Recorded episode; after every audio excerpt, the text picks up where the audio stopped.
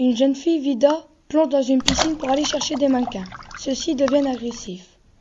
Vida se réveille, ce n'était qu'un cauchemar. Le lendemain, elle retrouve son équipe de nageuses sur une plage réservée aux femmes. Mais comme la porte ferme mal et qu'elles ne sont pas à l'abri des regards, elles doivent courir avec leur voile. L'entraînement pour participer à une compétition internationale commence. À ce jeu, Vida est la meilleure. À la fin de la séance, le groupe se retrouve dans les vestiaires et décompresse en imitant les actrices d'Alerte à Malibu. Mais l'arrivée d'une nouvelle surnommée rapidement Grande Saucisse chamboule la hiérarchie. Vida vit mal cette situation.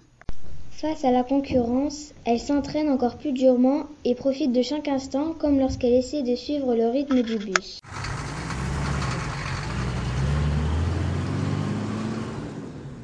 Pourtant, Grande Saucisse gagne toujours.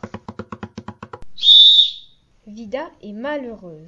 Elle voit son rêve disparaître, celui de partir en Australie pour représenter son pays.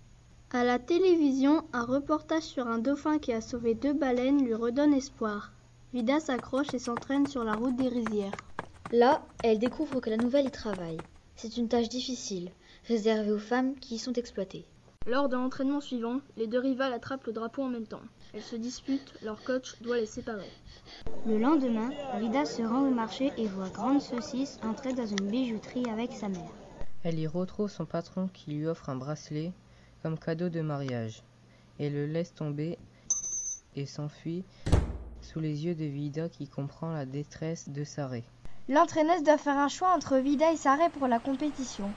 Mais sous la pluie et le tonnerre, la mère de Saré vient la chercher et lui enlève tout espoir. Son avenir est le mariage. Vida pourra concourir. Cette nuit-là, Vida rêve de Saré en robe de mariée. Elle se noie et Vida n'arrive pas à la sauver.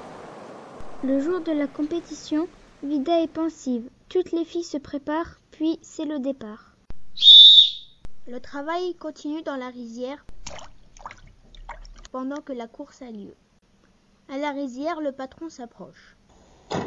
Sur la plage, une main saisit le drapeau. Mais dans la rizière, c'est Vida. Elle a laissé sa place à Saré qui a gagné. Elle est libre. Vida se laisse tomber dans la rizière, heureuse d'avoir offert la liberté à son ami.